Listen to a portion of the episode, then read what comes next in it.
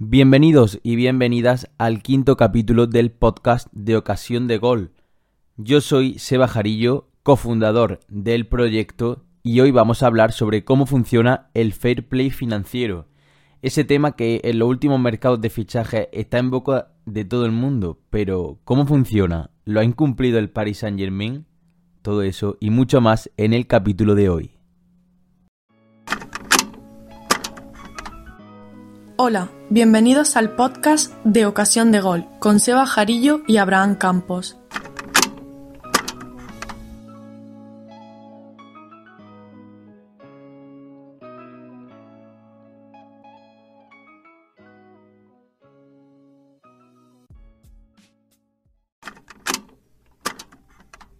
¿Todavía no conoces Anchor?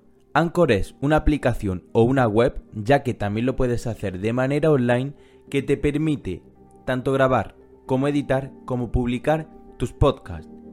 Y lo mejor de ello es que al subirlos, la propia aplicación los distribuye por las principales plataformas digitales, Spotify, iBox, Apple Podcast, Google Podcast, etcétera, etcétera. Por eso, desde Ocasión de Gol te recomendamos anchor.fm.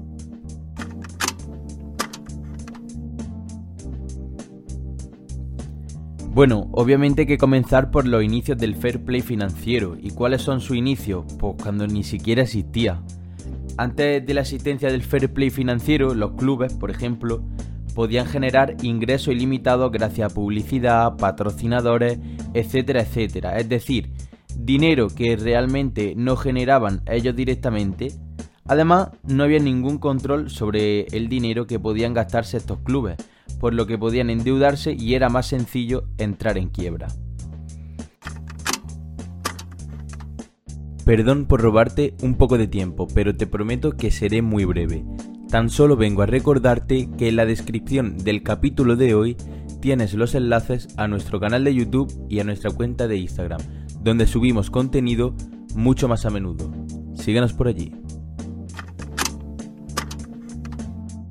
Con la crisis económica de 2008 esta situación se vio bastante agravada y la UEFA decidió entrar en acción creando el protagonista de hoy, creando el Fair Play financiero, que es un reglamento nacido en el año 2010 para controlar la salud financiera de los equipos como indica su propia página web, es decir, buscar un punto de equilibrio entre sus gastos e ingresos.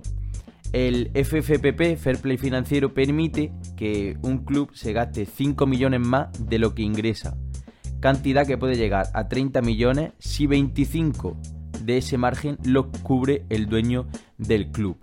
Y estas revisiones se hacen cada tres años. Ahora bien, ¿qué pasa si un equipo incumple el fair play financiero? Vale, pues la UEFA tiene que, tiene que valorar esta situación junto al club y puede haber dos casos. En primer lugar, es que no hay sanción si se presenta un plan por parte del club afectado para la recuperación económica.